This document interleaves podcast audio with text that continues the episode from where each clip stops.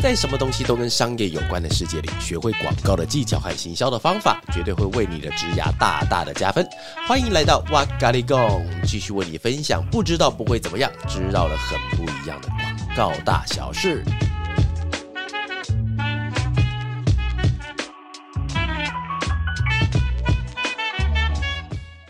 Hello，大家好，欢迎又来到哇嘎哩供，我是娃娃，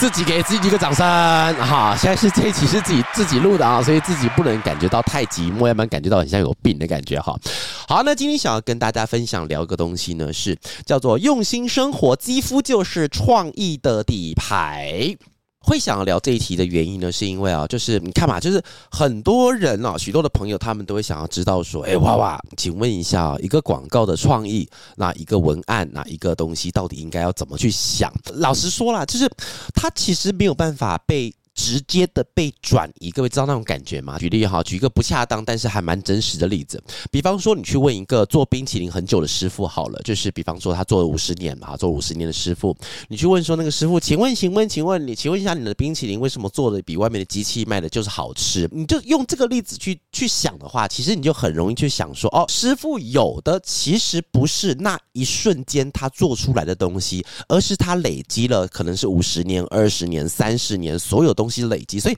我们不能用它做出冰淇淋的那一分钟、那两分钟，直接请他们把一两分钟的这个经验可不可以移植给我？因为他其实前面用了大概五十年啊，五十年左右的时间去做。我在前一阵子的时候在用那个 Thread，我感觉那发音超难的，就 IG 的另外一个版本叫 Thread 吧，里面有一个朋友的转发文章，我觉得非常有意思哦。他提到的一个概念，是因为他自己是一个自由创作者，诶，他是创作者还是开公司？我有点忘了。他的概念是说，比方说他能够在三十分钟之内完成一个专案，那是因为他在前面二十年来的努力。所以今天客户要支付的不是这三十分钟的钱，而是前面二十年的钱。呃，各位可以理解那种感觉哈。所以就回到我们今天的主题，叫做用心生活，几乎就是创意的底牌。所以其实你真的不能请那位二十三岁的设计师啊，在压缩他的一分钟之内，把他的概念告诉。诉你，或者请制冰师傅把五十年的东西直接告诉你，但是有一个。点哦，尤其是在现在这个快节奏、高压力的这个时代里面，哈，我们常常会忘记了，生活其实也是需要被好好感受的。各位，我们不要太功利的导向，因为有时候我们你知道吗？就是因为节奏太快了，所以我们就一直在追求的东西是我要有一个很完美的结局，我要有一个很快的产出，但是中间的过程我们却把它忘记了，因为忙碌和压力会让我们一直在烦恼工作表现的，比方说。你跟我啊，我是没办法停下脚步，好好欣赏那些可能在我们身边的风景啊，或者在生活里面的细小元素哦。可是各位这边要出现一个 but，自己配个鼓声哈，but。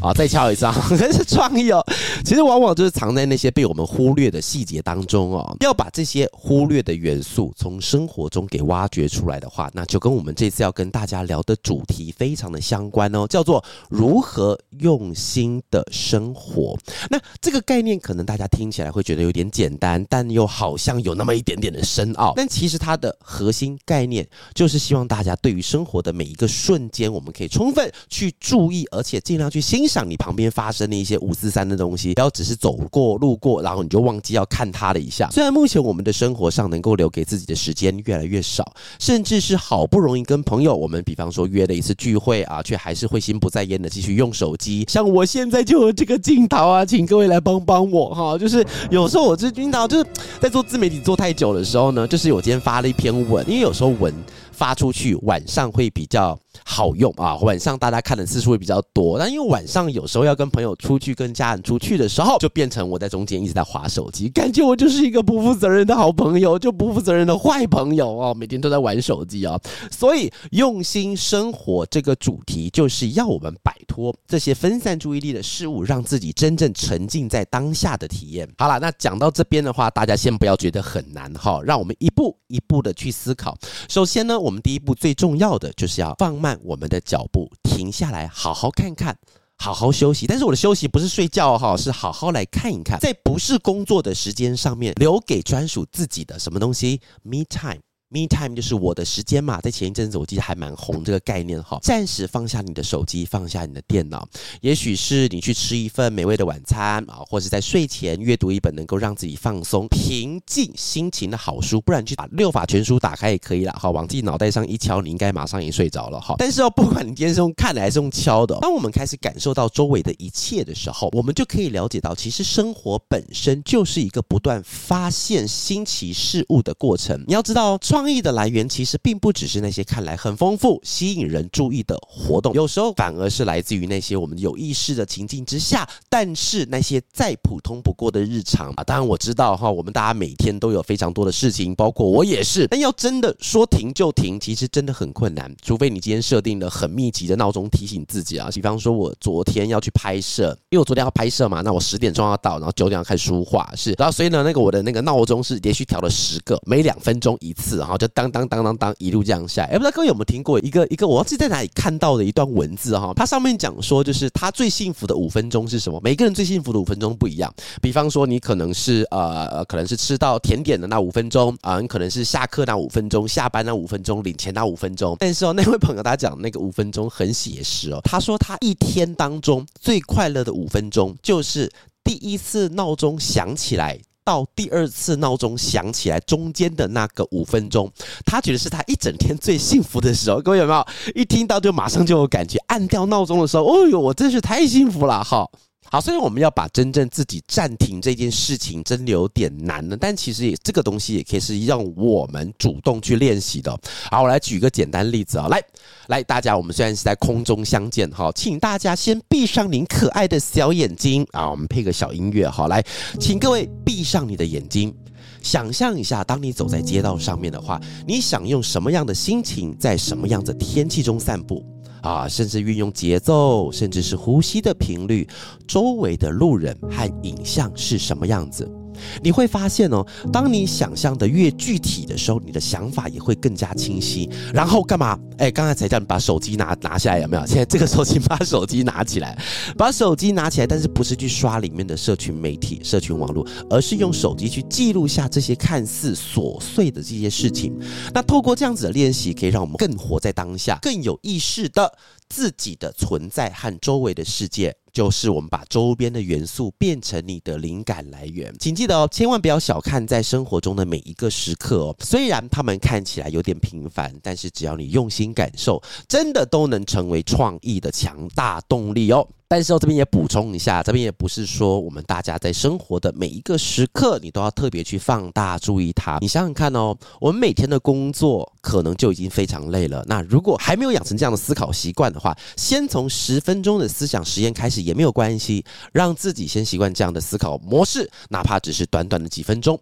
好，我再来练习另外一个情境了哈。这边也请大家跟我一起继续在空中闭上眼睛，在脑中想象一下。哎，我突然发觉我们这一集突然就变得有点像冥想的那个节目，好，来，好，请大家，好，我们来把眼睛慢慢的闭上，把耳朵请借给我，我们来想象一个状况，好不好？来，给你们三分钟时间，请闭上你的眼睛。